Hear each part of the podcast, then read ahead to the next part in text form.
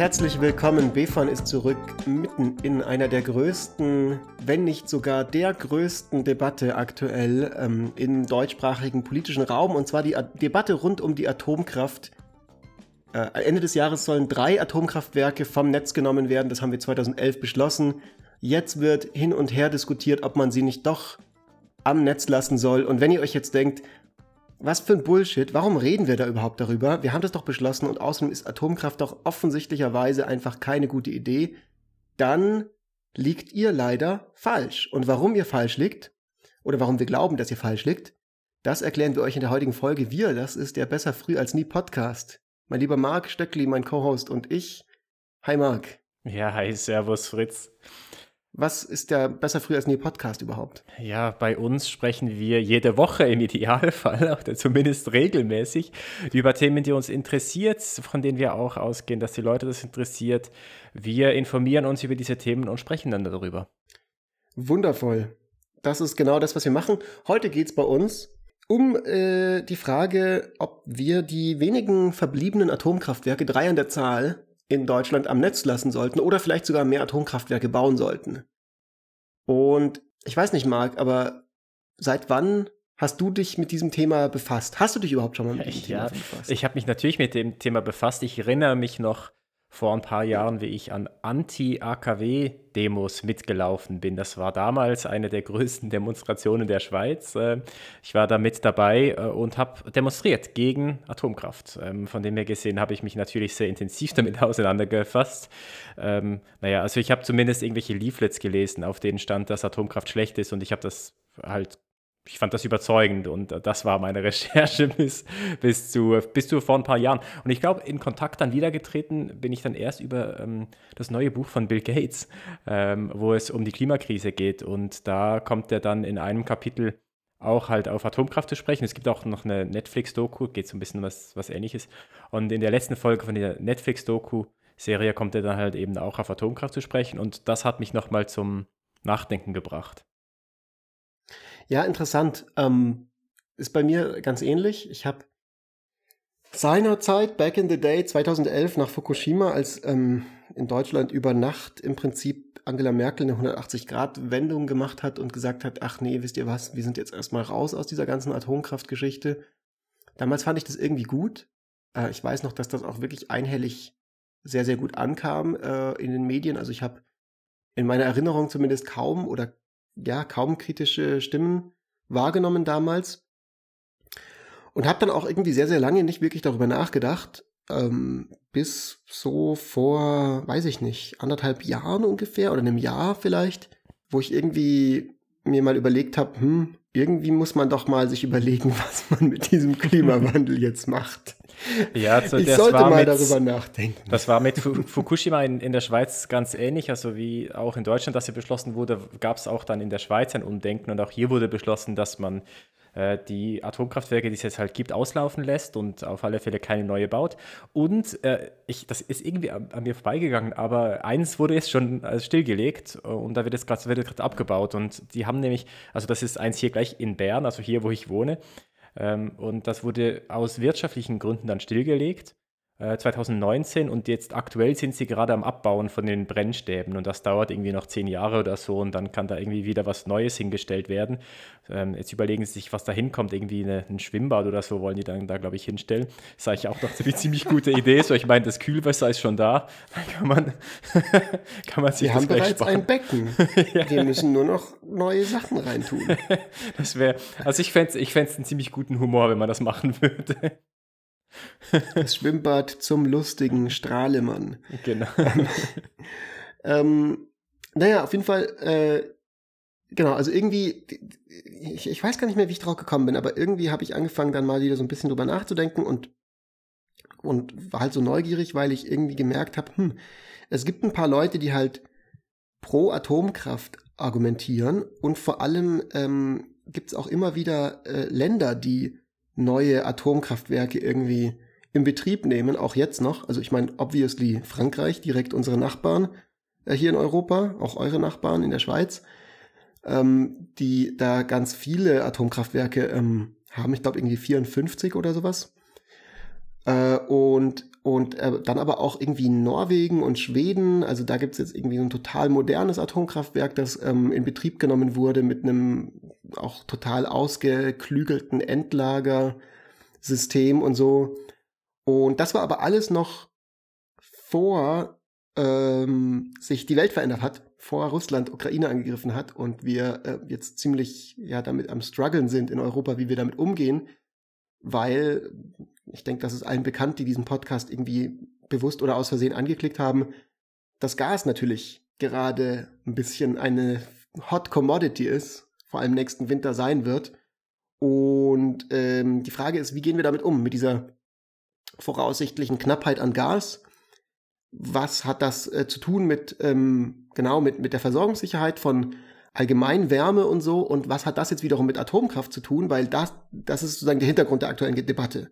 Ne? Jetzt sagen Leute, okay, vielleicht sollten wir doch die Atomkraftwerke zumindest jetzt für diesen Winter nochmal irgendwie, irgendwie am Laufen halten. Ja, ich finde das insofern interessant, weil da jetzt irgendwie, es gab, glaube ich, ja schon eine Debatte um Atomkraft, ganz unabhängig jetzt von, von dieser Energiedebatte, also um, um die Gasdebatte, meine ich. Ähm, einfach wegen dem Klimawandel, weil es halt äh, jetzt doch auch Stimmen gegeben hat, die halt gesagt haben, okay, hör zu. Und, und insbesondere ja. eben Bill Gates in seinem, in seinem neuen Buch How to Avoid a Climate Disaster heißt es, glaube ich, der halt dafür argumentierst, so, wir haben irgendwie einfach keine Alternative so. Ähm, Atomkraft ist so das Einzige, was halt wirklich CO2-neutral ist. Ähm, Ob es jetzt grün ist, sei jetzt mal dahingestellt, aber es, es, ähm, es stößt zumindest keine Treibhausgase aus. Und jetzt noch dazu, zu dieser Debatte kommt halt eben diese Energiekrise. Und ich habe so das, ja. den Eindruck, das ist insofern interessant, weil das, was wir jetzt diskutieren, viel, wenn wir jetzt auf Ukraine ähm, auf, auf, den Ukraine-Krieg zu sprechen kommen, ist das eher so der, das Kurzfristige, so was können wir jetzt, wie können wir das überbrücken, diese, diese Situation und in zehn Jahren sieht es vielleicht anders aus, aber wir würden ja dann schon auch irgendwie argumentieren, okay, auch mittel- und langfristig kann es halt trotzdem immer noch sinnvoll sein, dann an, auf Atomkraft zu setzen. Beziehungsweise genau, das ist die interessante Frage, mit der wir uns dann auch in der zweiten Hälfte ein bisschen befassen wollen von der heutigen Folge. Ähm, du hast natürlich recht, das Thema ist äh, äh auch schon vor ähm, vor der Ukraine diskutiert worden. Nicht ganz so heftig oder nicht ganz so dringend wie jetzt, aber zum Beispiel diese EU-Taxonomie, die war ja, glaube ich, äh, zum ersten Mal ist die ins Gespräch gekommen. Das war auch, wenn ich mich nicht irre, vor, vor der Ukraine noch. Ne? Also das ist eben, mittlerweile ist es ja auch die, am Anfang war es die EU-Kommission, mittlerweile ist es auch das Europäische Parlament, das dem zugestimmt hat, die eben auch Gas und Atomkraft als sustainable klassifiziert haben unter bestimmten Umständen. Das ist das eine.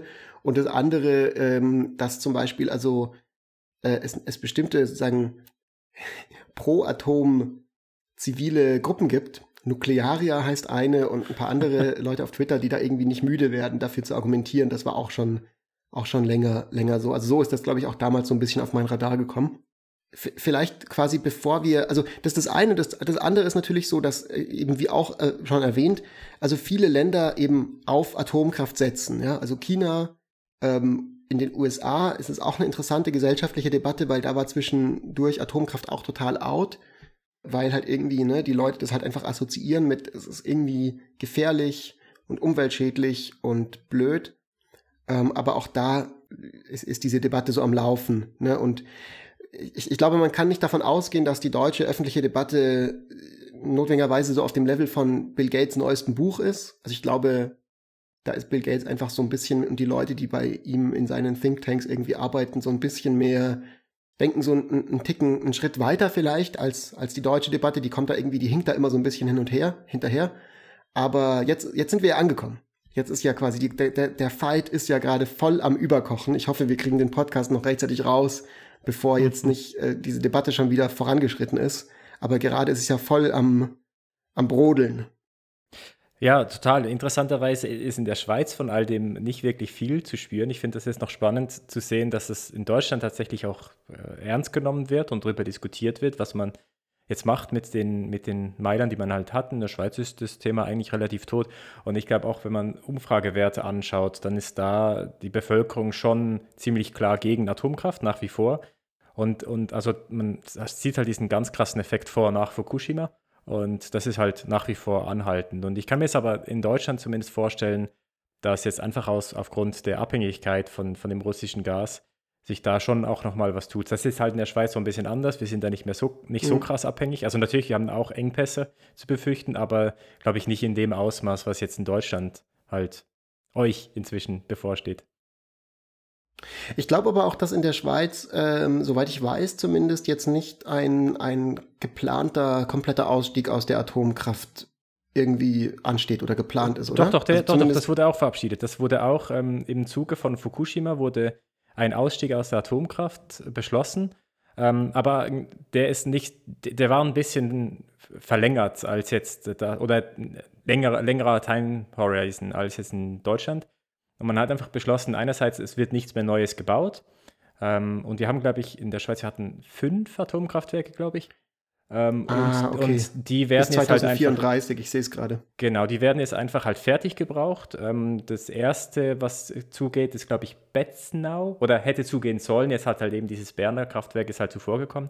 Aber ich glaube, das erste hm. wäre Betznau gewesen. Das wurde 1969, glaube ich, gebaut das erste in der Schweiz. Und, und dann halt, ja, wenn sie halt das Ende von ihrem Lebenszyklus erreicht haben, ist es halt dann ausgeschaltet. Aber eben, das ist halt 19, also das ist dann 20, ja. 30, 40 oder so rum. Also das dauert halt auch einfach noch, bis das dann soweit ist. Ja, ja, genau, bis 2034, genau. In Deutschland ist die, die Situation ein bisschen andere, dass eben jetzt quasi wirklich dieses Jahr so das große Jahr sein soll, wo alles abge, äh, abgehakt wird und eben nicht, also der Unterschied ist, glaube ich, in der Schweiz hat man gesagt, okay, wir lassen die Atomkraftwerke halt so lange laufen, wie sie geplant gewesen sind, ja, damit die sich auch amortisieren. In Deutschland haben wir gesagt, so, nein, wir müssen jetzt sofort raus und selbst wenn die noch länger laufen könnten, wir wollen das nicht. Das ist auch so, ähm, so, ein ganz lustiger Unterschied zwischen Deutschland und der Schweiz. Ich habe das Gefühl, das funktioniert ganz häufig so in der Politik, dass in Deutschland dann immer alles sofort auf Hauruck passieren muss. Es aber dann trotzdem nicht auf Hauruck passiert, aber es wird zumindest so gefordert. Und in der Schweiz ähm, ist das halt alles so ein bisschen, ja, komm, lass uns mal da ein bisschen kühlen Kopf bewahren. Ja, ja, ist wirklich so. Ich habe das Gefühl, das sieht man ganz häufig. Ähm, ein weiterer Unterschied, äh, um, um nochmal kurz die Fakten zu droppen am Anfang, ist, dass in der Schweiz, äh, ich glaube, 35 Prozent der Energie durch, durch Kernkraft bereitgestellt werden, des Strom, äh, der Stromerzeugung. In Deutschland sind's und ich bin mir nicht 100%ig sicher, weil ich zwei verschiedene Zahlen jetzt gesehen habe. Das eine sind 11 Prozent. Diese Zahl ist von 2020 und was ich irgendwie jetzt höre in der Debatte, die ganze Zeit ist die Rede von 5%. Also ich glaube, dass seit 2020 dann nochmal ein paar Atomkraftwerke halt wieder abgeschaltet wurden. Und ich glaube, mittlerweile dürften es 5% sein. Wenn jetzt da draußen die Fact-Checker unterwegs sind und es ist doch noch 11% oder irgendwas dazwischen, dann okay, es ist, ja, wir sagen wir mal, Vermutlich im einstelligen Prozentbereich. Wenn, wenn wir Fact-Checker haben, dürfen Sie uns gerne eine E-Mail schreiben. Ihr dürft auch gerne checken, ob wir wirklich fünf Atomkraftwerke in der Schweiz haben und ob Betznau wirklich 1969 gebaut wurde. I don't know. Maybe, maybe not. Und was ihr auch übrigens äh, dürft, äh, wenn ihr gerade uns zuhört, ihr könnt uns mal eine kleine Bewertung da lassen auf Spotify, aber das äh, machen wir nachher nochmal. So, ähm, jetzt die aktuelle Debatte. Das Interessante ist jetzt, dass eben quasi nochmal das mit einer starken, ähm, eine neue Mainstreamigkeit bekommen hat. Ne? Das sind jetzt nicht nur irgendwelche elitären Policy Circles mit die Leute, die irgendwie Bill Gates Newsletter lesen oder irgendwie in dieser Materie drin sind, die dafür argumentieren, sondern eben auch Leute wie ähm, äh, neue politische Parteien, die jetzt das, das, also bisher war es eigentlich nur die AfD, die dafür war. Und auch aus dem simplen Grund, dass die AfD halt immer für das ist, wo sonst niemand dafür ist und gegen alles andere ist und dadurch auch so eine politische Position total toxisch macht. Weil, ne, wer will schon für eine Position sein, die die AfD hat, auch hat, das ist von vornherein bäh. Aber jetzt ist so, dass irgendwie Markus Söder sich äußert, ähm, dass die Kernkraftwerke am Netz bleiben sollten. Auf der FAZ-Titelseite war ein großer Artikel vor paar Tagen, der dafür argumentiert hat, ähm, Lindner, der vor, ich glaube, ein, zwei Monaten noch, ähm, oder Ende letztes Jahr war das, glaube ich, hat er, da kam das mal kurz in den Medien hoch, da hat er gesagt, so, nee, nee, der, der Kuchen ist gegessen, es wurde politisch quasi bereits entschieden. Ähm, der äußert sich jetzt wieder so, okay, man muss es vielleicht prüfen oder bestimmte Stimmen aus der FDP äußern sich derart. Und wer halt noch immer ziemlich stark dagegen ist, ist sind halt die Grünen äh, und vor allem ähm, Robert Habeck. Das sind so ein bisschen so die, sag ich mal, die, und, und, und halt so 80 Prozent gefühlt der Leute, die sich in Deutschland öffentlich auf irgendwelchen, in irgendwelchen Kommentarspalten äußern bei einschlägigen Zeitungen. Also ja. da ist die, die, die breite Meinung, glaube ich, scheint sich so ein bisschen zu drehen. Also es gibt Umfragen, dass jetzt mehr Leute pro Atomkraft sind oder zumindest pro äh, dem Weiterbetrieb dieser drei letzten Kraftwerke. Ähm, aber das ist auch nur eine Umfrage und, und das andere ist so das subjektive Gefühl. Also ich bin mir nicht ganz sicher, was da so wirklich Stand der Dinge ist. Ja, und bei den Grünen, da wird sich wahrscheinlich auch nicht viel tun. Die können ja eigentlich gar nicht wirklich für Atomkraft sein. Also die würden sich ja die komplette Basis irgendwie zerstören. So. Ähm, bei, bei der SPD. Ja, ich bin mir nicht so sicher. Ich, ich, kann mir vorstellen, dass es schon auch viele Grüne gibt, die pragmatisch genug sind. Aber who knows? Ja, die Basis, ja, vielleicht gibt es ein paar, die pragmatisch sind, aber ich glaube nicht jetzt, dass die Partei da irgendwie was sagt. Ich kann es mir bei der SPD, äh, SPD gerade noch so vorstellen. Die FDP wird ohnehin flippen, die finden das irgendwann geil. Ähm, äh, CSU, ja, who cares about them?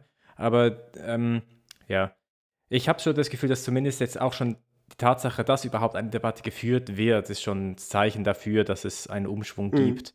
Also das ist, ja. glaube ich, schon, schon, schon relativ deutlich da. Aber eben, wie gesagt, in Deutschland so, in der Schweiz sieht man, glaube ich, von dem halt immer nach wie vor nichts. Lass uns doch mal vielleicht ganz kurz in diese Debatte reingehen, die gerade so virulent geführt wird. Und ähm, vielleicht schon mal, also kleines Schmankerl für alle, die sich jetzt fragen, so, hä, warum könnt ihr überhaupt über Atomkraft reden? Das ist doch Atommüll und äh, super Gauss und Strahlung und das ist alles ganz schrecklich und so. Ähm, nein, ist es gar nicht so sehr, aber auch da müsst ihr dranbleiben, äh, weil bevor wir dazu kommen, kommen wir jetzt überhaupt erstmal zu der Frage, ist es überhaupt eine Scheindebatte, die gerade geführt wird? Ne? Das wird ja gesagt von manchen Leuten, die sagen so, hey, diese ganze Debatte macht gar keinen Sinn, weil selbst wenn wir wollen würden, wir könnten diese drei Atomkraftwerke gar nicht mehr am Netz lassen, weil es ist schon alles so auf, den, auf, auf das Abschalten eingependelt seit zehn Jahren, dass wir das jetzt abschalten müssen. Ja, und selbst wenn, äh, es ist auch gar nicht, es lohnt sich gar nicht, die dran zu lassen. Ja, es ist viel zu wenig Strom und überhaupt, das hat auch mit dem Gas gar nichts zu tun, weil wir haben keine Stromknappheit, wir haben äh, Knappheit, wir haben eine Gasknappheit. Das sind so ähm, glaube ich, so drei sehr, sehr zentrale ja. Argumente, die aktuell gebracht werden. Ja, das war echt lustig. Es gibt ja dieses eine Video von Habeck und plus dann noch so eine FAQ-Seite vom BMWI, wo, ja, wo er halt argumentiert, warum halt das eben alles nicht geht und so. Und halt ziemlich schnell danach kamen halt, wurden halt all diese Claims, die er macht, halt widerlegt. Also irgendwie der eine Claim war ja, ähm, man kann diese Brennstäbe gar nicht ähm, nachliefern. So, die sind halt genau getimed, so dass sie noch bis Ende dieses Jahres laufen. Dann geht es dann nicht und dann kriegt man auch keine neue. Und dann äh, sieht man halt so die Netzbetreiber, die dann sagen, nee, nee, das geht schon, wir können da schon noch ein bisschen länger äh, die am, am, Netz lassen. Und, und dann auch irgendwie die Lieferanten von den Brennstäben auch so, nee, nee, wir können euch die schon liefern. So. Und das ist halt schon echt so ziemlich lustig. Und ich habe auch ja. ein bisschen das Vertrauen, also ich hatte noch nie jetzt so krass viel Vertrauen in die deutsche Bundesregierung, ähm, aber das war, hat schon so ein bisschen ähm, jetzt so ein bisschen gerüttelt so an meinem Verständnis, was ich habe von, von, von der deutschen Regierung, dass da halt wirklich ja, an, dass man es da mit den Fakten dann nicht so ernst nimmt. Und es ist schon relativ eindeutig, dass es halt einfach ein, ein politischer Wille ist, dass man jetzt halt diese Dinger mhm. nicht mehr einschaltet oder halt, ähm, dass man es jetzt trotzdem abschaltet dann Ende Jahr. Und, und dass es dann völlig egal ist, was, was die Realität dann dazu sagt.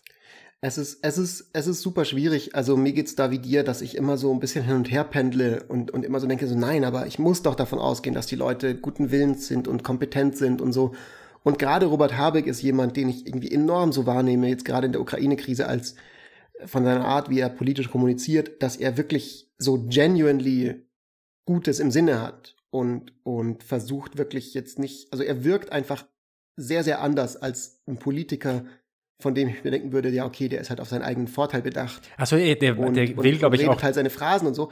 Aber, aber gerade in dieser, in diesem konkreten Fall ist es dann wieder so, dass ich mir denke, so, okay, entweder, entweder ist er einfach nicht gut informiert von dem, wie die Argumente sich darstellen, ähm, oder er ist halt wirklich so, dass er sagt, so, nee, ich, ich muss einfach gegen Atomkraft sein, weil wenn ich, wenn ich jetzt hier sozusagen ähm, umfalle, ja, so werden das meine, wird das meine Stammwählerschaft wahrnehmen und dann ähm, habe ich bei der nächsten Wahl äh, ein Problem, so ungefähr. Das, also ich glaube auch. Kann ich mir halt vorstellen, dass das deine Argumente, also dein, seine Überlegung ist. Also ich glaube auch, dass er wirklich genuinely äh, interested ist an den Themen. Ich glaube jetzt nicht, dass er lügt, weil er glaubt, dass er dann nicht mehr gewählt wird. Ich glaube, wenn er lügt oder wenn er nicht ganz die Wahrheit sagt, dann darum, weil er halt wirklich davon ausgeht, dass Atomkraft halt ein Problem ist. Und weil, wenn man das jetzt halt da der Atomkraft nochmal eine Chance gibt, dann kann es halt sein, dass man dann plötzlich diese Entscheidung nach Fukushima wieder umdreht und dann plötzlich halt jetzt doch Atomkraft wiederkommt. Und wenn du halt wirklich davon überzeugt bist, dass Atomkraft schlecht ist, und ich finde, das äh, ist ja auch nachvollziehbar, dass man diese Position vertritt, dann finde ich, ist, ist, es auch gar nicht mal so verwunderlich, dass man dann halt hier sagt, okay, mm. ich akzeptiere das jetzt halt einfach, dass man jetzt halt ah, okay. einen Energieengpass hat, aber es ist immer noch ja. für, für, das groß, größere Gut. Also du glaubst, dass er sozusagen so ein bisschen so eine Art Slippery Slope ähm, ja. vermeiden möchte. So. Ja, okay. und das ist das ja auch nicht von der Hand zu weisen. Ich glaube, es ist ja auch, wenn, wenn man jetzt sagt, wir geben dem jetzt nochmal eine Chance, dann kann es halt schon sein, dass man, dass das alles nochmal ein bisschen Aufschwung bekommt. Also das, wenn, wenn mhm. ich jetzt mega krass pro Atom wäre, was ich jetzt im Übrigen nicht mal so krass bin, einfach um das nochmal klarzustellen, ähm, dann würde ich das schon allein deswegen begrüßen. Ja, ja, das finde ich interessant. Vielleicht, vielleicht gehen wir mal ganz kurz nochmal konkret die Argumente durch, die jetzt vorgebracht werden von, von Habeck, vom, vom Wirtschaftsministerium, von anderen Leuten, im Internet äh, gegen, gegen den ah, Weiterbetrieb. Leute im Internet. ja, ähm, du, du, hast ein paar schon gesagt, genau. Also äh, das eine ist, die Brennstäbe, die können nicht geliefert werden. Ne? Also für alle, die sich nicht auskennen, Atomkraftwerk funktioniert so, du hast eben äh, Uran, also so Uranbrennstäbe, die, in denen wird so eine kontrollierte ähm, Kern, äh, Kernspaltung ausgelöst ähm, und, und die äh, produziert super viel Energie und mit dieser Energie macht man halt Strom. So, und dafür braucht man Brennstäbe. Also das ist so ein bisschen so der, der Grundstock. Die ähm, lösen sich aber nicht von heute auf morgen auf. Also die, die, das, was halt gesagt wurde, ist so, okay, die, die, die wir jetzt haben, die gehen halt noch bis zum Jahresende und dann ähm, äh, können die das nicht mehr leisten, was wir halt brauchen. It äh, turns out, das stimmt so nicht. Und warum stimmt es nicht? Weil die verbrauchten Brennstäbe die kann man sozusagen nochmal zusammen schweißen, sage ich jetzt mal, oder zusammen in einen neuen Notkern. Das klingt alles furchtbar grauenhaft, aber das scheint sehr sicher zu sein, wenn man den Betreibern und dem TÜV glauben darf. Hey, und ganz ehrlich, ich finde so, man kann auch manchmal einfach als Experten auch mal auch mal glauben. Also das haben wir jetzt wirklich, glaube ich, in Corona gemerkt, dass es keine schlechte Idee ist, Leuten, die sich ihr Leben lang mit einem bestimmten Thema beschäftigen, auch mal ein bisschen zuzuhören in kritischen nee, nee, Situationen. Ich, ich, ich glaube, wenn, wenn, wenn, mir ein, wenn mir ein Experte sagt, dass man Brennstäbe zusammenschweißen kann, um sie dann wieder zu verwenden, dann glaube ich denen das. Ich mache das bei Batterien ja auch immer. Ne? Packt man so ein paar halbleere Batterien zusammen, bisschen Alufolie oben drauf und unten drunter und dann geht das wieder. also der Punkt auf jeden Fall ist, dass diese, diese Kern, äh, äh, diese Brennstäbe dann weiter benutzt werden können und halt nicht mehr genau die krass selbe Leistung haben. Ja, also die machen dann halt irgendwie statt, keine Ahnung, 1000 Terawattstunden oder sowas nur noch 975 oder so. Ne? Was immer noch relativ gut ist und besser als nichts ist. So, und, und das, die, die, das, was man aktuell so hat, also in München äh, nicht in München, in Bayern, äh, Preußen Elektra von ISA 2, die Betreibergesellschaft, die sagt, es würde so ungefähr sechs Monate halten. Und Westinghouse Schweden, äh, die liefern so Brennstäbe, die sagen, in ungefähr sechs Monaten könnten wir euch neue Brennstäbe liefern. Also es würde wohl technisch relativ gut gehen, das ähm, erstmal weiter zu betreiben. Und das heißt sozusagen, dieser eine Claim, dass es quasi auf dieser technischen Ebene schon scheitert, der ähm, erfährt jetzt halt Widerspruch. Ne? Der, der nächste Claim äh, wäre, dass, äh, und den finde ich besonders lustig, also ich, ich gehe mal ganz kurz alle Claims durch. ähm, äh, oh, äh, ich, ich sage sie nur mal und dann können wir sie so im Einzelnen nochmal darauf reden. Also einen, den ich auch sehr, sehr mag, ist quasi so, okay, wir finden ja gar keine Leute mehr, die jetzt in diesen Atomkraftwerken arbeiten können, weil die haben sich halt alle schon darauf eingestellt, dass am Ende des Jahres sozusagen die Atomkraftwerke alle vom Netz gehen und haben jetzt halt ihren Ruhestand so geplant und haben halt schon, weiß ich nicht, einen Urlaub ausgemacht. Also uns fehlt das Personal. So, ja, wo ich mir auch denke, so, okay, gut, zahl den Leuten halt, weiß ich nicht, 10.000 Euro im Monat Bonus, dann kann sich so ein Urlaub vielleicht auch nochmal verschieben lassen um irgendwie ein halbes Jahr. Also das kostet dich immer noch weniger als die ganzen äh, Emissionen aus den Kohlekraftwerken, die jetzt wieder hochgefahren werden. Dann unterbrich mich, wenn ich hier zu sehr ins Ranten komme, aber ich, nee, ich finde nee, die Argumente nee, großartig. Mein, mein absolutes Lieblingsargument aktuell ist so, naja, ähm, die rechtliche Grundlage, die gibt's jetzt halt nicht, um das weiter zu betreiben. Weil wir haben ja 2011 den Atomausstieg beschlossen und da steht aber hier drin, in dem Gesetz, dass wir 2020 raus müssen, also müssen wir auch 2020 raus. Was ich mir auch so denke, so, ah, okay, ja. Wäre wär nur gut, wenn es irgendein Organ gäbe, was neue Gesetze verabschieden könnte. genau, es, es, es, das wäre so ein Lifehack. Stell dir yeah. vor, wir könnten einfach, wait, wait, eine neue gesetzliche Grundlage verabschieden in einem demokratischen Prozess. Das Nur so als crazy Idee. Ja, das ist, ähm, es ist relativ offensichtlich, dass das halt einfach ja, Scheinargumente sind, die er da vorbringt. Und ich finde es halt so dreist, dass die halt so in, in so einem offiziellen ja, Machbarkeitsstudie vom Wirtschaftsministerium werden die dann so aufgelistet. Also ich habe, als es rauskam vor so paar, paar Wochen oder ein, zwei Monaten, habe ich mir das dann so angeguckt, habe auch irgendwie einen sehr guten Twitter-Thread dazu gelesen, ähm, wo dann halt so Punkt für Punkt durchgegangen wurde und ich mir einfach nur dachte, so, also, also das, das kann doch nicht euer Ernst sein, so diese Fantasielosigkeit, einfach so, okay, wir wissen, wir sind richtig, richtig, richtig gerade in, in einer komplett historisch neuen Situation.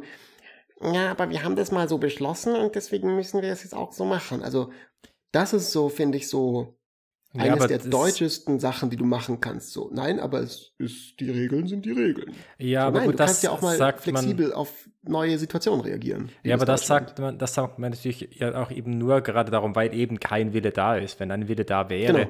dann würde man das ja sofort machen. Also das hat, glaube ich, ja. das ist, glaube ich, schon nochmal anders, als einfach zu sagen, nee, wir machen das jetzt einfach so, weil man das immer schon so gemacht hat. Ähm, es ist halt einfach, wir wollen eben gerade, wir, wir, wir nutzen dieses Argument, weil es halt halt gerade so billig ist und einfach da ist. Ja. So. Ähm, aber natürlich könnten die das ändern, das ist ja klar. Das hat man jetzt ja auch in anderen Situationen gesehen, wo man relativ kurzfristig dann neue Gesetze erlassen hat. Ähm, das, das, oder Notrecht verhang, ver, verhangen hat. Also so, solche Dinge gehen ja alle. Wir haben, wir haben über Nacht 100 Milliarden in die Bundeswehr gepumpt. Äh, in einem Land, wo das wirklich vor sozusagen die letzten 30 Jahre politisch absolut unmöglich gewesen wäre durchzusetzen. Also wenn man das kann, dann kann man ja wirklich auch sagen, so, okay Leute, also ganz ehrlich, wir haben jetzt eine neue Lage, lass mal diese Dinge am Netz lassen, wenn sie noch sicher sind, weil das ist das nächste, was gesagt wird. Die sind nicht mehr sicher, die wurden so lange nicht mehr geprüft und so.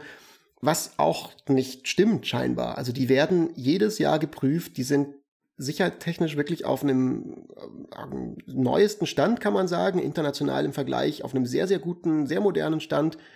Ähm, es gibt so eine bestimmte Prüfung, die nur irgendwie alle zehn Jahre passiert.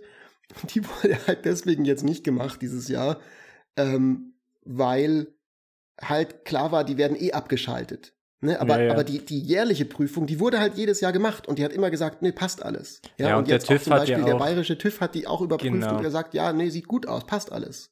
Ja, ja, genau. Also das sind wirklich Scheinargumente. Ich glaube, das spannendste ähm, Argument, was noch vorgebracht wurde, war, dass wir eigentlich eine Gas- oder Deutschland eine Gasknappheit zu befürchten ja. hat und halt ein Atomkraftwerk Strom erzeugt und nicht Gas. So. Und das ist, glaube ich, von all den Argumenten, die es so gibt, neben der Problematik mit den Brennstäben und so, finde ich, ist so das Argument, wo man sagen kann, okay, gut, da, da, da ist was dran so. Aber natürlich, und das ist ja auch etwas, was, was, was wir besprochen haben, beziehungsweise du ja in unserem Dokument aufgeschrieben hast, ähm, was machen Leute, wenn, wenn die Heizung ausfällt? Naja, die stecken sich da halt irgendwie so ein, so ein Heizdingens an und das läuft dann halt auch mit Strom. Das heißt, ja, dass, ähm, du substituierst dann das Gas halt ja, mit einem Heizlüfter, der auf, mit Strom läuft und zack, schon hast du den Strom. So. Also das, das ist ja dann genau. auch ja. Also das läuft über zwei Schienen. Das eine ist natürlich quasi, natürlich kannst du in, also jetzt kommen die ganzen Nachrichten gerade durch die Medien, äh, Vonovia und hier und dort und überall wird jetzt den Mietern gerade Briefe geschickt, dass ihr Gas gedrosselt wird. Vielleicht im Winter oder sehr wahrscheinlich. Und die anderen Nachrichten, die kommen, ist, die Leute, die, die diese Briefe bekommen, die kaufen sich alle so Wärmestrahler im Supermarkt. Wo stecken die denn an? An die Steckdose. Da kommt Strom raus. Woher kommt dieser Strom? Da kannst du aussuchen. Der kommt von Wind und Solar. Ja, geil, finde ich gut. Äh, und von Kohlekraftwerken, die jetzt wieder hochgefahren werden. Oder er kommt halt von Atomstrom. Und, und, und das ist ja so ein bisschen das, wo man sich überlegen muss, wie vergleiche ich das? Vergleiche ich den Atomstrom mit Wind und, und, und Solar? Ja, dann ist natürlich die eine Sache. Aber fahre ich jetzt Kohlekraftwerke wieder hoch und pumpe also viele Tonnen CO2 in die Atmosphäre oder dass ich halt die, die Atomkraftwerke äh, am Netz. So, und es geht halt wirklich um jede Tonne CO2. Das ist doch eigentlich auch vollkommen bewusst jedem. Und das zweite ist, es wird ja aktuell Gas verstromt. Also es gibt Gaskraftwerke in Deutschland, die jetzt gerade Gas nutzen, um damit Strom herzustellen. Ja, und zwar 15 Prozent eigentlich unseres Stroms aktuell. Das heißt, die 11 Prozent oder lass es 8 oder 5 oder whatever sein von Atomkraft, die können, die werden dringend gebraucht. Also dieses Argument, das Habeck dann teilweise auch bringt, so, naja, gut, auf diese 5 Prozent, die macht's jetzt auch den Kohl nicht fett und so. Das finde ich so unplausibel, wenn er mir gleichzeitig als Bürger im selben Satz sagt, okay, aber du solltest schon vielleicht ein bisschen beim Duschen äh, gucken, dass du eher kalt und kurz duscht und wirklich, wir müssen jetzt alle gemeinsam Strom sparen. Das sehe ich ja genauso. Das finde ich auch voll wichtig, aber du kannst doch nicht im einen Satz sagen, hey, es kommt auf jede Kilowattstunde an und im anderen Satz sagen, hey, aber diese 30 Millionen Kilowattstunden von den Atomkraftwerken, mh, hm, scheiß drauf. Ja, das spricht dann eben wiederum für so meine Vermutung, dass, dass er halt einfach auf Teufel komm raus kein Atom möchte, weil er halt wirklich concerned ist, was, was halt die Gefahren von, von Atomkraft sind. Und das ist ein, eine gute Überleitung, glaube ich, dann so zu den Gefahren von Atom ähm, weil du sagst, glaube ich, ein ganz wichtiger Punkt und zwar äh, ja Kohlekraftwerke. Und, und was ich glaube ich auch so ein bisschen nochmal mir bewusster geworden ist, ähm, jetzt durch die Recherche von der Folge, ist, dass ich gar nicht mal so krass die Gefahren anzweifle von einem Atomkraftwerk. Ich glaube, du bist da so ein bisschen anders. Ich glaube, du zweifelst auch wirklich an, ähm, ob die tatsächlich so gefährlich sind oder nicht. Ich habe das Gefühl, da habe ich meine Meinung gar nicht mal so groß verändert. Aber was ich verändert habe, ist, dass man halt das nicht in einem Vakuum sehen darf, die Gefahr von einem Atomkraftwerk, ja. sondern du musst dir halt immer anschauen, was ist denn die Gefahr von der Alternative.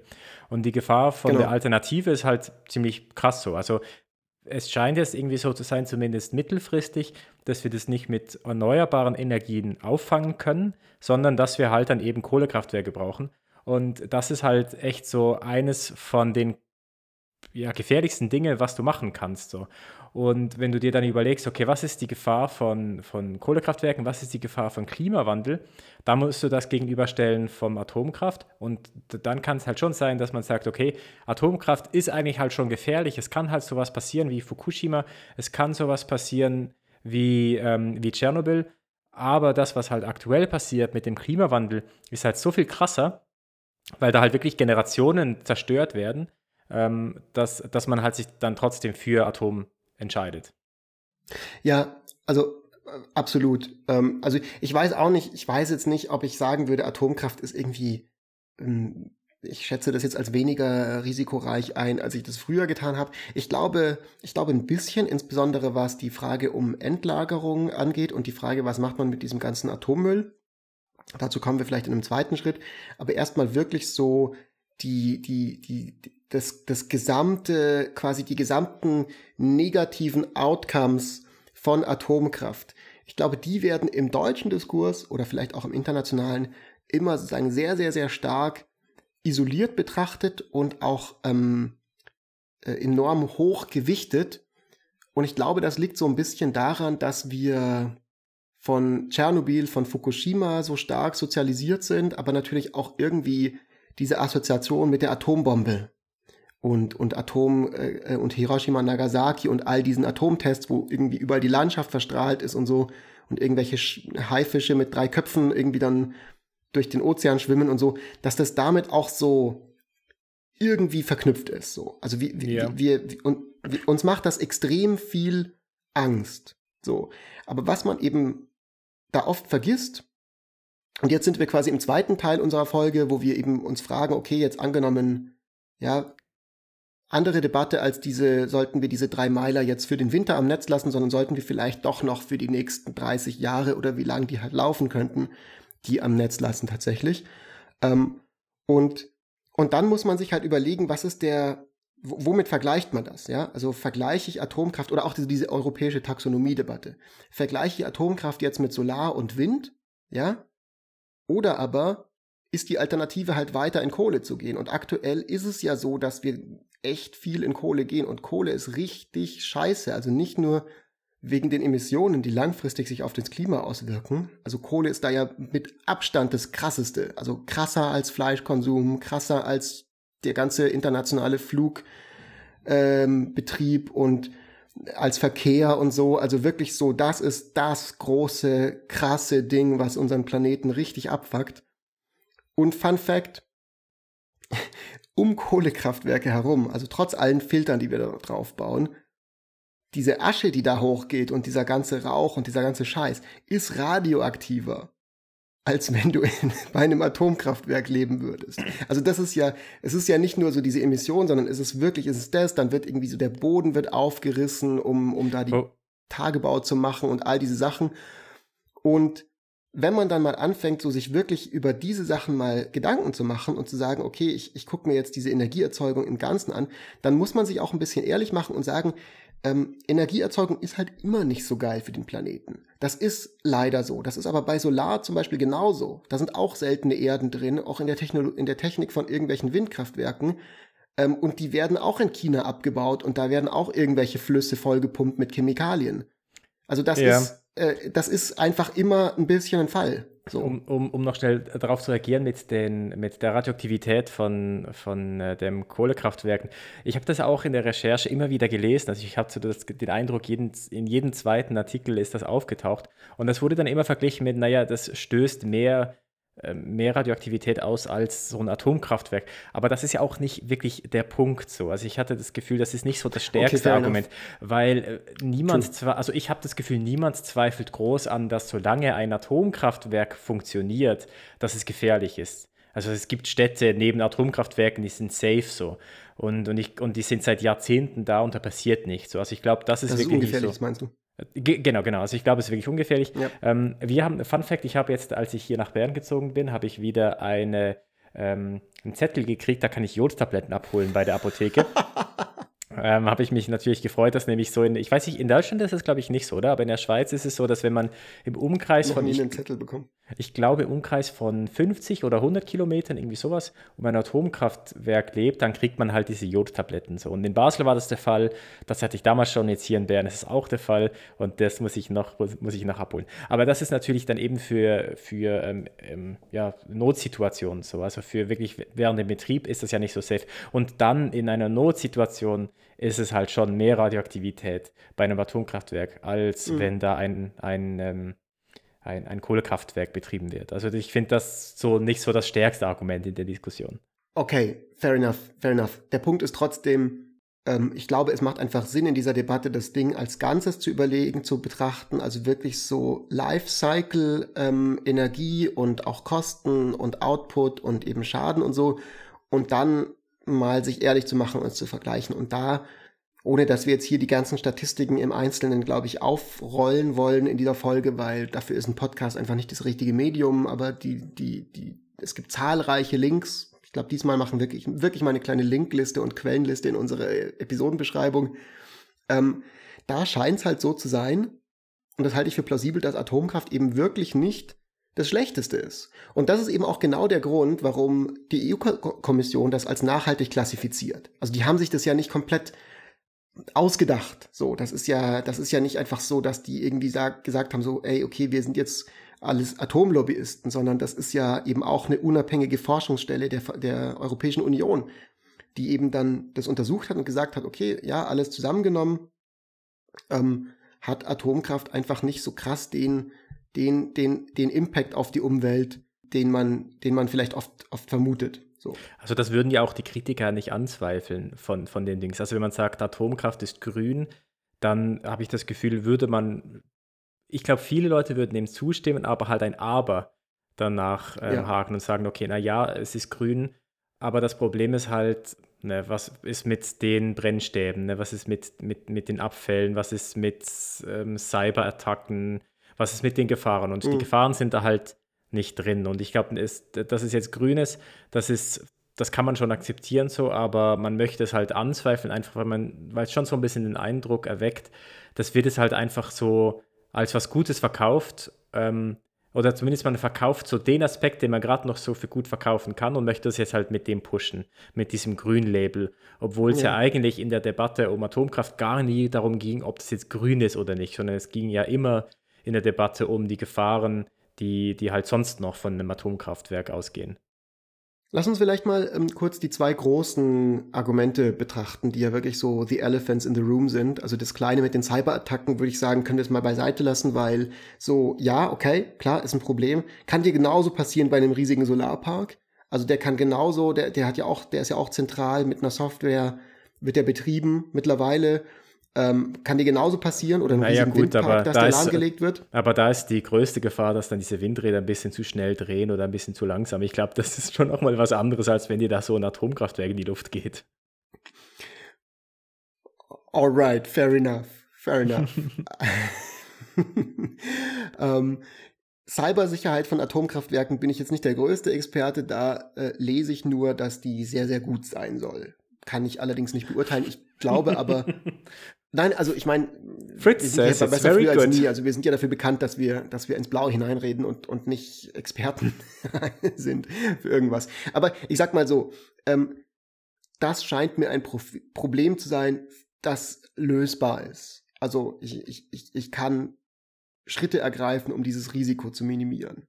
Aber wir kommen jetzt trotzdem mal zu dieser Frage tatsächlich, okay, super GAU. Also was du gerade gesagt hast, irgendwie es passiert ein Tschernobyl oder äh, Tschernobyl oder ein, ein Fukushima.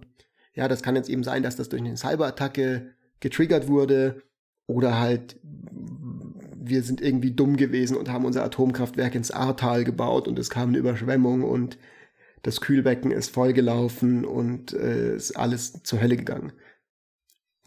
Ja, aber auch diese Risiken, finde ich, kann man ähm, managen. Also es wird immer gesagt, so ja, das klappt immer nur so lange, bis es dann doch nicht klappt, das stimmt.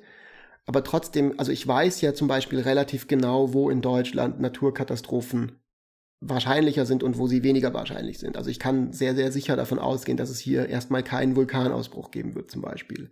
Und ich weiß, ich habe sehr, sehr klare Hochwasserkarten. Ich weiß, wo das ist. Also ich, ich die, die Atomkraftwerke, die wir haben, bei all denen wurde beim Bau das halt bedacht.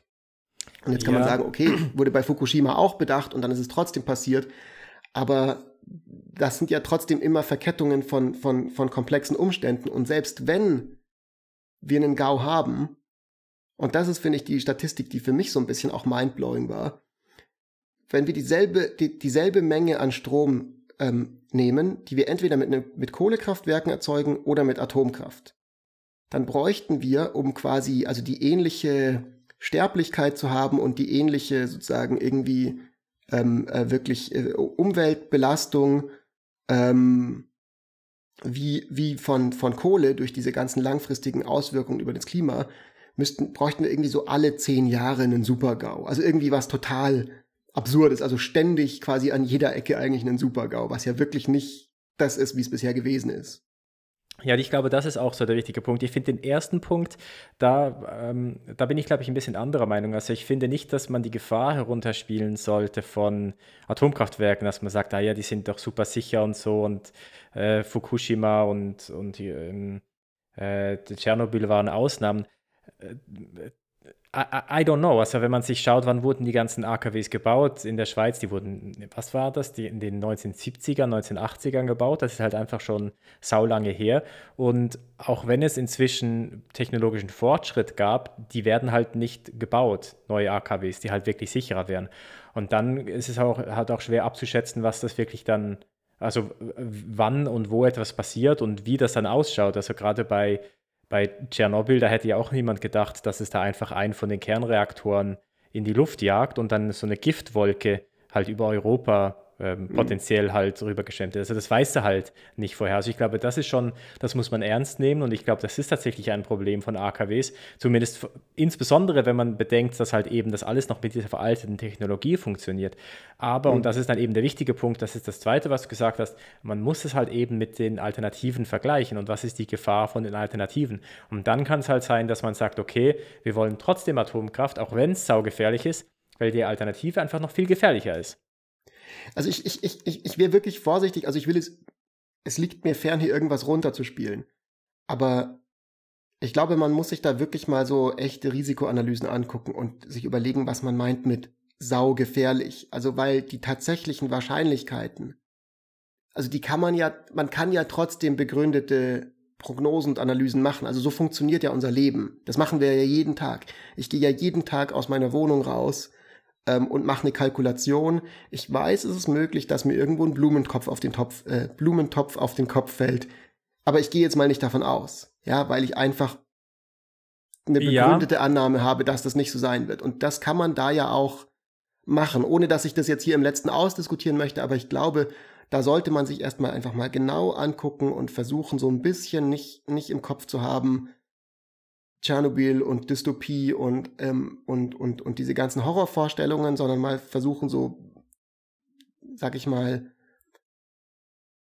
locker und ruhig und sachlich das sich mal anzugucken und dann eben diese, diese Risiken miteinander in Bezug zu setzen. Aber viel, viel mehr, glaube ich, werden wir da jetzt an der Stelle nicht, nicht weiterkommen, oder? Ja, nur, nur, nur eine ganz kurze Ergänzung. Ähm, ja, man macht solche Berechnungen jeden Tag, aber äh, bei gewissen Situationen sind wir halt besser als in anderen. Und gerade wenn wir in solchen Extremfällen sind, Dinge, die halt eben nicht die ganze Zeit passieren, Tail Risks, so wie zum Beispiel ein mhm. Atomunglück, ja. da sind wir einfach extrem schlecht darin, in dem abzuschätzen, weil wir haben keine Erfahrung True. damit. Und wenn du dir anschaust, True. die Atomunglücke, die es gegeben hat, das war immer so, dass man gesagt hat, das hätte eigentlich nicht passieren können. Also äh, es gibt, also ich finde diese ähm, diese äh, Doku, nee, nicht Doku, die Serie über Tschernobyl, die es gegeben hat vor kurzem, war, glaube ich, vor mhm. drei Jahren oder so. Extrem gute Serie, kann ich sehr, sehr empfehlen. Und da wurde halt auch das sehr deutlich gezeigt, wie halt einfach das so unwahrscheinlich war, absolut unmöglich, dass das passieren konnte, was passiert ist. Aber am Ende hat man dann trotzdem irgendwie festgestellt, ah, okay, es war halt doch möglich wegen dem und dem. Und diese Dinge ja. abzuschätzen, die sind halt einfach sauser schwer. Und deswegen bin ich auch so bei so einer Risikoanalyse bei sowas wie einem Atomkraftwerk bin ich extrem kritisch eingestellt und ich finde, man sollte halt einfach, man muss halt diesen Bullet biten, man muss halt sagen, okay, wir, wir, wir riskieren das, wir gehen dieses Risiko ein, dass es halt noch viel krasser wird, als von was wir jetzt da in diesen Modellierungen sehen. Einfach darum, weil halt äh, das, was wir als Alternative haben, äh, Kohlekraftwerke halt einfach so krass viel schlimmer sind, dass wir das halt einfach akzeptieren müssen, dass wir diese Gefahr haben. Ja. Ja, okay, fair enough. Also ich, ich glaube, das ist was, da will ich jetzt, also mich gar nicht zu sehr aus dem Fenster lehnen, insbesondere weil ich ja auch in unserer X-Risk-Folge selber argumentiert habe, dass man mit bestimmten Risiken vielleicht doch auch irgendwie anders umgehen sollte, als, als wie mit einem Blumentopf, der einem auf den Kopf fallen könnte. Ähm, aber trotzdem, so das Wichtige, glaube ich, ist so, was, was da halt ähm, man sich einfach so vor Augen führen muss, ist, es gibt halt letztlich ähm, ein paar Alternativen die man hat. Ja, die eine Alternative ist, wir verbrauchen alle keinen Strom mehr, die eigentlich keine Alternative ist, weil geht halt nicht. So, wir haben halt das, wir machen das halt. Also wir können halt nicht von heute auf morgen sagen, so nö, wir leben jetzt alle wieder in der Steinzeit und wir wollen das vielleicht auch gar nicht. Und die andere Alternative ist dann, okay, der muss irgendwo herkommen. Wind und, und, und Sonne ist, ist auf einem sehr, sehr guten Weg, enorm viel davon leisten zu können, aber aktuell noch nicht ganz so weit. Was machen wir mit dem Rest? Und, und dann ist halt relativ schnell die Frage, okay, eine Option ist Kohle, die andere Option ist irgendwas anderes als außer Kohle. Und, und, und wenn man dann über Atomkraft redet, dann denke ich, ist das Interessante, ist halt wirklich mit Kohle zu vergleichen und nicht mit was anderem. Aber ich glaube, das haben wir jetzt oft genug gesagt. Das nächste Spannende ist nämlich die Frage, ja, aber was ist, won't somebody please think of the radioactive waste? Das fragen sich bestimmt alle Leute da draußen schon die ganze Zeit, wann reden die endlich mal über Atommüll? Gibt's doch nicht. Ja, gibt's doch nicht. Ähm, ja, und ähm, da hat sich äh, bei der Recherche dann bei mir aber auch gar nicht mal so viel verändert. Also was sich dann ja herausstellt, ist, dass eigentlich ähm, da tatsächlich das relativ safe ist. So. Ähm, du hast zwar diese, diesen Atommüll, aber dadurch, dass halt äh, die Atomkraftwerke so wahnsinnig effizient sind in der Energieproduktion, fällt da halt echt auch einfach nicht so viel Atommüll an. Und man hat halt relativ sichere Atommüllendlager. So, das Problem ist, du hast, das geht halt nicht weg und du musst halt potenziell damit leben, dass in einer Million Jahre irgendeine Zivilisation das entdeckt und per Zufall aufmacht aus irgendeinem Grund. Ähm, das, das kann ja sein und das ist eine Gefahr, die man auch wirklich ernst nehmen sollte. Und ich finde, das sollte man auch nicht runterspielen. Und, äh, aber gleichzeitig ist es halt auch da wieder, was sind die Alternativen? So, und, und da muss man das halt vielleicht in Kauf nehmen. Aber ich habe jetzt da tatsächlich weniger die Befürchtung, dass man, dass das irgendwie in unserer Lebzeit passiert, dass man das, das aus Versehen aufmacht oder so. Also das, wo, wo ich so den Eindruck habe, was wirklich passieren könnte, ist, dass halt wirklich so eine Distant Civilization das halt mal aufmacht. Aber äh, ja, wenn man das halt ja wiederum mit Kohle vergleicht, dann ist es, glaube ich, eine relativ klare, ähm, klare Entscheidung, für was man sich dann entscheiden muss. Won't somebody please think of the civilization one million years from now? Ich finde es ja auch ganz um, ähm, interessant, wie man dann herausfindet äh, oder wie man dann versuchen möchte, äh, eine Besch Be Beschilderung zu entwickeln, die halt auch eine Zivilisation in einer Million Jahre noch äh, lesen kann. Also was, was ist wirklich universal, was steht wirklich für Gefahr und ähm, wie kann man dafür sorgen, dass auch in einer Million Jahre niemand das aufmacht, gerade weil da drauf steht, bitte nicht öffnen, Gefahr, Gefahr. Weil die erste, mhm. wenn, wenn etwas Science-Fiction-Filme gezeigt haben, ist, dass Menschen intuitiv sowas aufmachen möchten, wenn da drauf steht, Gefahr nicht öffnen. Ja, ja. Das ist so wie, wie ähm, äh, wenn man irgendwie in einer äh, Organisation möchte, dass irgendwie jeder eine bestimmte Memo bekommt, muss man die ähm, so an einen öffentlichen Ort legen und, und einen Zettel hinmachen, so geheim, bitte nicht lesen oder sowas.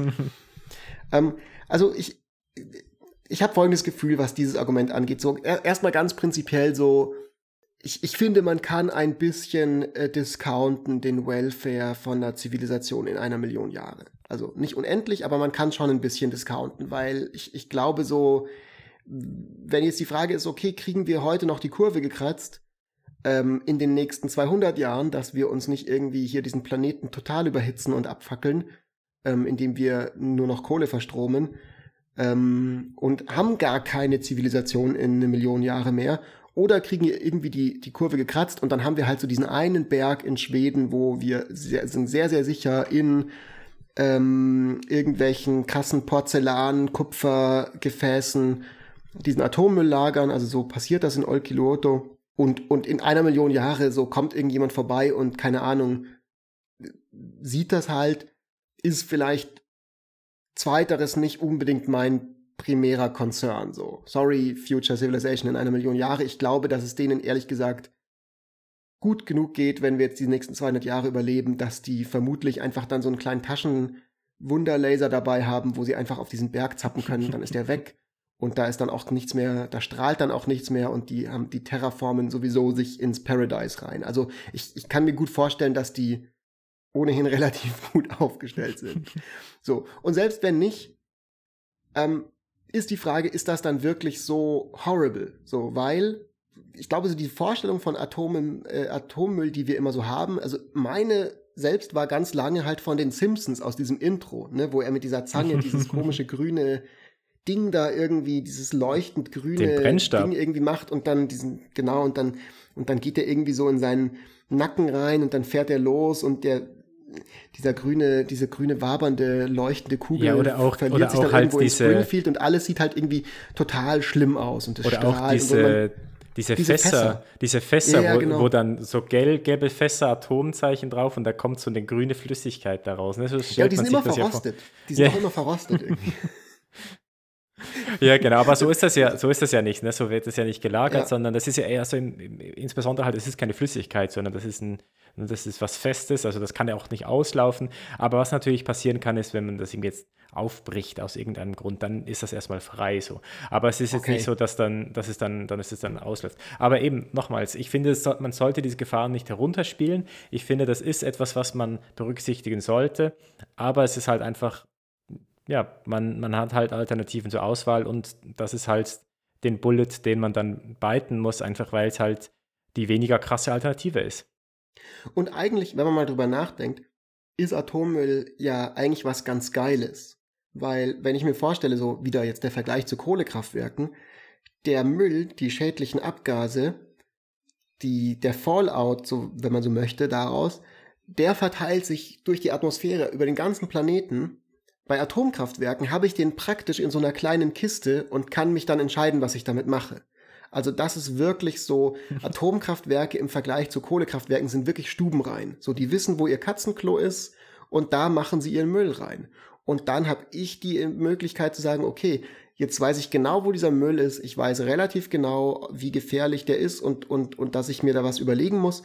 Und dann kann ich mir da was überlegen. Und das große Problem bei der Endlagerung ist ja auch äh, gar nicht so sehr, dass das irgendwie technisch nicht gehen würde, sondern das ist halt, dass in Deutschland niemand will. Also es gibt halt keine Kommune, die irgendwie sagt so, ja, okay, nee, passt schon, wir können jetzt das Endlager bei uns machen. Und alle sagen so, was, nein, aber nicht, nicht in meinem Backyard so. Jetzt klingst du aber schon wie gekauft von Big Uranium, wenn du sagst, ja, aber weißt du, es ist doch auch irgendwie voll geil so, man hat halt so nett und da kann man vielleicht noch was damit machen, ne, weißt du, in, in 100 Jahren kann man das noch verkaufen und richtig, richtig viel Kohle machen ganz ehrlich, der Besser früh als nie Podcast hat eine ganze Menge Produktionskosten. Das ist alles nicht von selber. Wir müssen irgendwie das Geld reinholen, Marc. Ich habe ich hab einfach diese Deals jetzt abgeschlossen mit Big Uranium, damit wir hier im Laden die Lichter anhalten, anlassen können. Deal with it. So, die Welt ist ein schmutziger Ort. Manchmal muss man sein Geld da nehmen, wo man es kriegen kann. Ja, nice.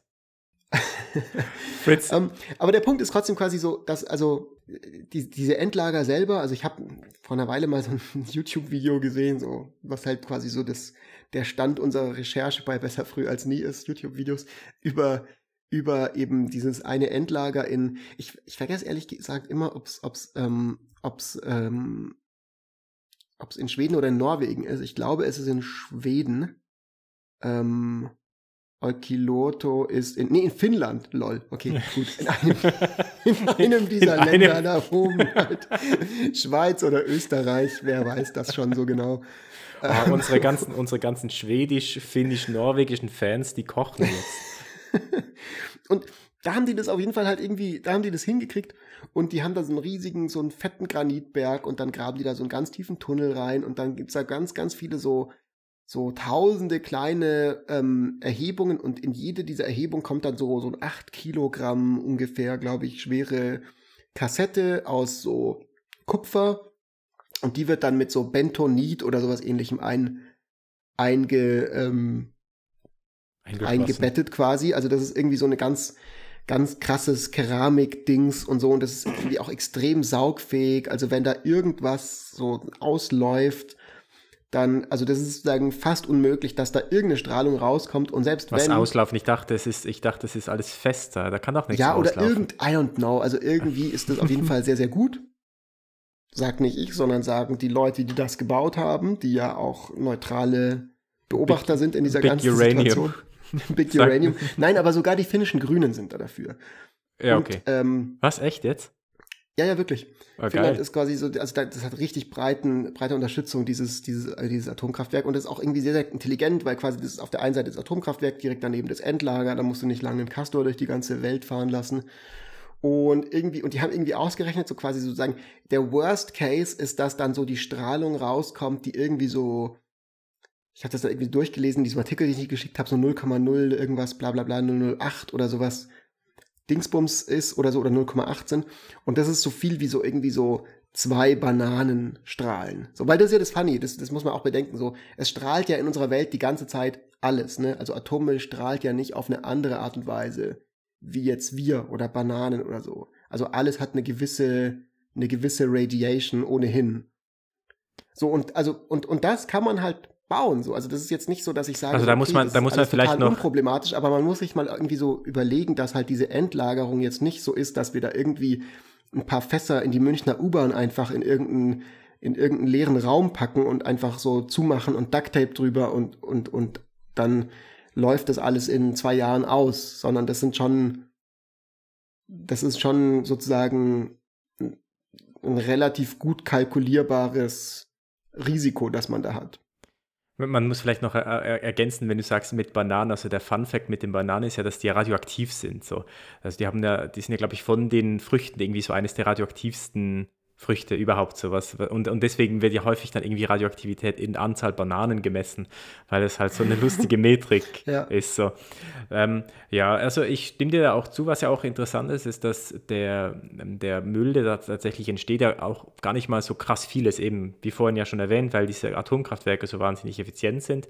Aber auch hier, ich finde, man sollte das Problem nicht, nicht runterspielen ja, wir können äh, diese Endlager bauen, so, aber wenn wir halt unsere komplette Energie auf Atomkraftwerke bauen und es wird halt einfach immer und immer mehr Müll, ist halt schon so die Frage, okay, ist es wirklich das, was wir wollen? So, also ich glaube, äh, implizit ist schon auch so die Hoffnung, dass man in ein paar hundert Jahren dann irgendwann herausgefunden hat, wie man dann diesen Müll tatsächlich zerstören kann ähm, oder da oder ja. irgendwie anders verwenden kann oder irgendwie so. Das, also ich glaube, das ist schon auch so ein bisschen die Hoffnung, zumindest meine. So wenn ich sage, okay, ja, wir akzeptieren ein, ein Endmülllager, einfach weil die Alternativen scheiße sind, schwingt schon auch die Hoffnung damit, dass man halt das Problem in 100, 200 Jahren dann lösen kann, definitiv lösen kann. O ja, oder man, die, oder man dann. Die Artificial General Intelligence hat, die, die rechnet für uns das alles aus und, und kriegt das in den Griff.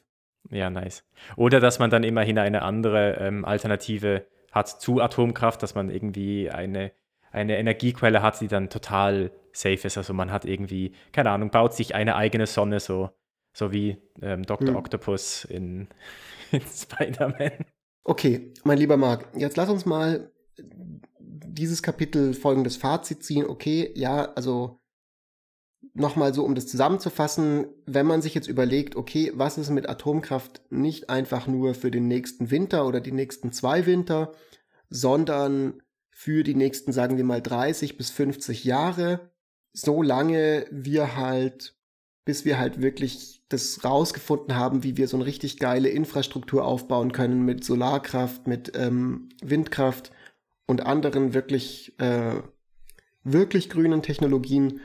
Ähm, und, und, und die unterstützen wir dann irgendwie für eine Übergangslösung mit Atomkraft. Und dann wäre halt die Frage so, okay, ist es das Risiko wert?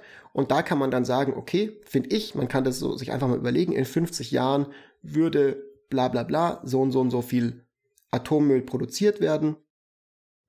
Ähm, das Risiko, dass ein GAU passiert, wäre irgendwie so und so hoch. Da würde vielleicht das und das und das passieren. Und das wägen wir jetzt ab gegen Kohle als Übergangstechnologie oder gegen Gas, wo halt irgendwie wir dieses ganze Problem mit einem Autokraten wie Putin haben, bis wir das anderweitig fördern können. Und ich finde, da kann man auch einfach mal sich dann hinstellen und sich überlegen, okay, da kann man mal eine Debatte drüber führen. Also ich finde das dann in dem Fall nicht richtig zu sagen, so nein, da reden wir jetzt nicht drüber, weil wir haben 2011, als alle Zeitungen voll waren mit Bildern vom Tsunami in Fukushima, das so beschlossen und jetzt ist es durch und basta. Also ich finde, man kann ähm, auch sowas sich nochmal überlegen, weil es sind halt nicht mal 2011. Und in 2011 war halt zum Beispiel noch nicht klar, dass Gas so eine schwierige Sache ist und wenn Gas wegfällt, weil eben Putin und dann die Wahl zwischen Kohle und Atomkraft, dann muss man halt diese Risiken gegeneinander abwägen. Und was dann dabei rauskommt, das kann man dann in einem zweiten Schritt sich überlegen, aber ich finde so erstmal überhaupt diesen, diesen Prozess irgendwie sich darauf einzulassen, das ist schon das, was ich mir von einem verantwortungsvollen politischen Diskurs erwarten würde. Das ist doch ein hervorragendes Schlussplädoyer.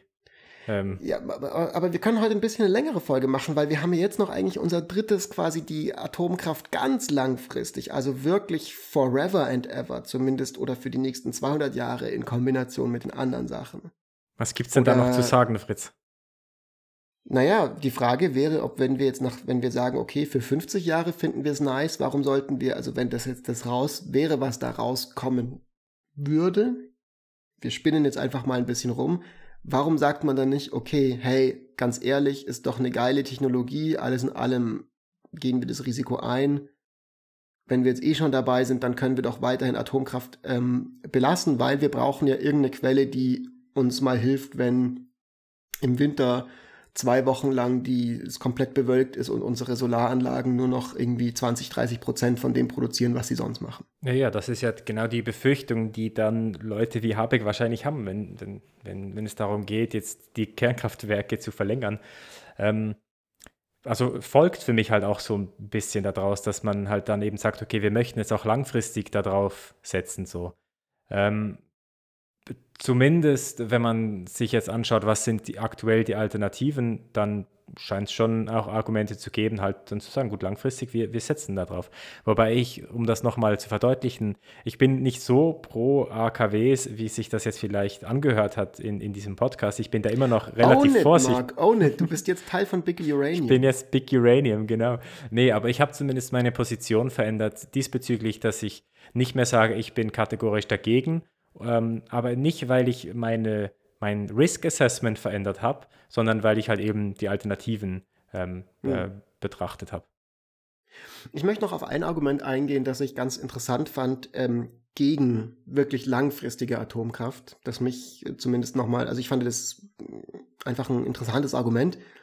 Ähm, und das war so das große Argument, das ja immer gebracht wird, von den Befürwortern von Atomkraft, die sagen, okay, ähm, es ist eine Technologie, die unterm Strich einfach sehr, sehr effizient ist und klar, das Risiko ist da, aber das ist es auch wert, ne, weil es so viel besser ist für, also so viel weniger Emissionen hat. Und wir brauchen halt was für genau, ja, den Winter, für die Nacht, für all diese Sachen. Und das Argument, das da dagegen ist, ist, dass man eben halt sagt, so ja, das stimmt, die große Stärke von Atomkraft ist, dass du es 24-7 ja, unkonditional laufen lassen kannst. Also dass es was ist, was wetterunabhängig ist. Äh, aber das brauchst du in der Zukunft vielleicht gar nicht mehr, weil du hast so dermaßen viel Wind und Sonne. Also wir sehen gerade, wie krass äh, viel kosteneffizienter ja auch Sonne ge geworden ist, also Solar, ähm, Photovoltaik in den letzten Jahren. Ähm, du kannst so viel dadurch machen, dass du eigentlich fast deinen gesamten Energieverbrauch nur durch das wirst decken können und dann punktuell mal was hochfahren musst in, in bestimmten Situationen. Und dafür eignet sich Atomkraft gar nicht so gut, weil es halt so schwer ist, das mal wieder runterzufahren und mal wieder hochzufahren. Das machst du halt mal nicht ebenso bei Atomkraftwerken. Also das yeah. ist jetzt nichts, was du mal ebenso hm, drückst auf den Schalter und dann geht das Atomkraftwerk an und wenn du dann wieder genug Sonne hast, drückst du wieder auf den Knopf, dann geht es wieder aus. Ja, das und das finde ich ein interessantes Argument. Das ist natürlich ein interessantes Argument, aber es ist natürlich ja so ein Best-Case-Szenario, ne? dass wenn man sagt, naja, es wird alles viel effizienter, wenn wir das natürlich mit dem rechnen könnten, dann wäre es natürlich eine andere Situation. Nur können wir halt dieses Risiko auch einfach nicht eingehen. So. Wir haben halt eine Klimakrise so. Ne? Wir, wir zerstören uns hier gerade selber und wir müssen halt jetzt irgendwie einfach äh, Entscheidungen treffen, wo wir wirklich davon ausgehen können, dass sie uns unser, ja, und, und unsere Zukunft retten. So. Mhm.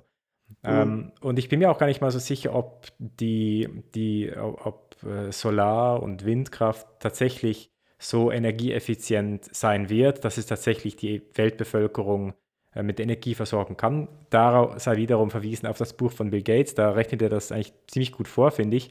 Und er argumentiert halt sehr stark dafür, dass es halt eben nicht möglich ist dass halt eben die mhm. Energieeffizienz von Wind und Solar und Wasserkraft oder was auch immer halt einfach nicht so groß ist, dass es das, ja, dass es den Energiebedarf decken kann. Und das Einzige, was halt wirklich energieeffizient ist, was wir aktuell haben, ist halt einfach die Atomkraft und deswegen spricht er sich auch so stark für die Atom Atomkraft aus. Es kann natürlich sein, dass wir, wie gesagt, in naher Zukunft irgendwann irgend uns Sonnen bauen können und, und da dann Energie gewinnen können. Dann ist es eine andere Ausgangslage, dann kann man sehr gerne dann auf diese Alternativen umschwenken. Aber aktuell habe ich eher so das Gefühl, ja, die Energieeffizienz von Solar und Wind und Wasser, das kann gut sein, dass das steigt so, aber ich möchte da lieber nicht auf dieses Pferd setzen, dass es so stark steigt, dass wir dann komplett auf das setzen können. Das habe ich den Eindruck, ist aktuell einfach nicht der Tra Trajectory, auf dem wir uns befinden. Ja. Ja, ähm, das kann ich mir eben tatsächlich auch gut vorstellen. Also ich glaube wirklich so für mich der Takeaway aus der Folge würde mich auch übrigens sehr, sehr interessieren, was jetzt Leute da draußen, die uns zugehört haben, davon halten. Die dürfen uns das sehr, sehr gerne sagen auf Twitter, at fritz-espenlaub oder at Mark Stöckli mit OE geschrieben. Ähm, für mich der Takeaway ist so ein bisschen, zum einen die aktuelle Debatte ist tatsächlich eine Scheindebatte, aber nicht so wie die Leute, die für eine, die gegen einen Weiterbetrieb sind, argumentieren, nämlich, ne, dass eigentlich schon beschlossene Sache ist, dass wir die jetzt abschalten müssen, sondern eher das Gegenteil scheint der Fall zu sein. Also es scheint technisch absolut möglich zu sein und, und eigentlich in jeder Hinsicht möglich zu sein, die jetzt für nochmal ein paar Monate oder lass es ein Jahr sein, am Netz zu lassen. Und es ist wirklich, glaube ich, wichtig, das zu machen. Das ist das eine. Und das zweite ist, ähm, bei der mittelfristigen Nutzung, also auf 30, 50 Jahre gerechnet, ähm, finde ich, sollte man sich ehrlich machen und unvoreingenommen mal diese, diese Pro und Kontras sich angucken und vor allem die Atomkraft dann mit der Kohle vergleichen, was ja sozusagen der große, das große andere Ding ist, wo wir immer wieder weitermachen in Deutschland und nicht davon wegkommen. Und, ähm, und ich halte es halt für so ein bisschen eine deutsche Überheblichkeit zu sagen, all die Länder in der Welt, die USA, China, Finnland, Frankreich sowieso, die sind alle dumm, wenn die auf Atomkraft setzen, die sind halt bescheuert. Wir in Deutschland sind das tolle Energiewendeland und kriegen das hin und dann ist unsere Klimabilanz so viel schlechter, weil wir von der Kohle nicht wegkommen wie so ein Junkie. Also da finde ich, muss man, muss man sich einfach nochmal wirklich überlegen, ähm, ist man da möglicherweise dann doch voreingenommen, weil man in den Medien damals so beeindruckt war von diesen großen Unfällen oder halt selber auch, keine Ahnung, in der Anti-Atomkraftbewegung politisch sozialisiert wurde und, und, und das einfach nicht loslassen möchte. Das sind so für mich die beiden Takeaways. Ja, das sind für mich auch so die, die Takeaways. Und ja, für mich so das, was sich wirklich am meisten verändert hat, ist wirklich so diese, ja, zu überlegen in Alternativen. Und für mich hat sich puncto Risiken bei Atomkraft überhaupt nichts verändert. Ich habe immer noch die gleiche Meinung, aber es ist halt einfach ja. ähm, von den Alternativen, die wir haben, möglicherweise halt einfach die, die beste Lösung. Und ich, wie gesagt, ich bin noch nicht wirklich pro Atomkraft, aber ich bin zumindest nicht mehr, ich würde nicht mehr auf Anti-Atom-Demos gehen inzwischen.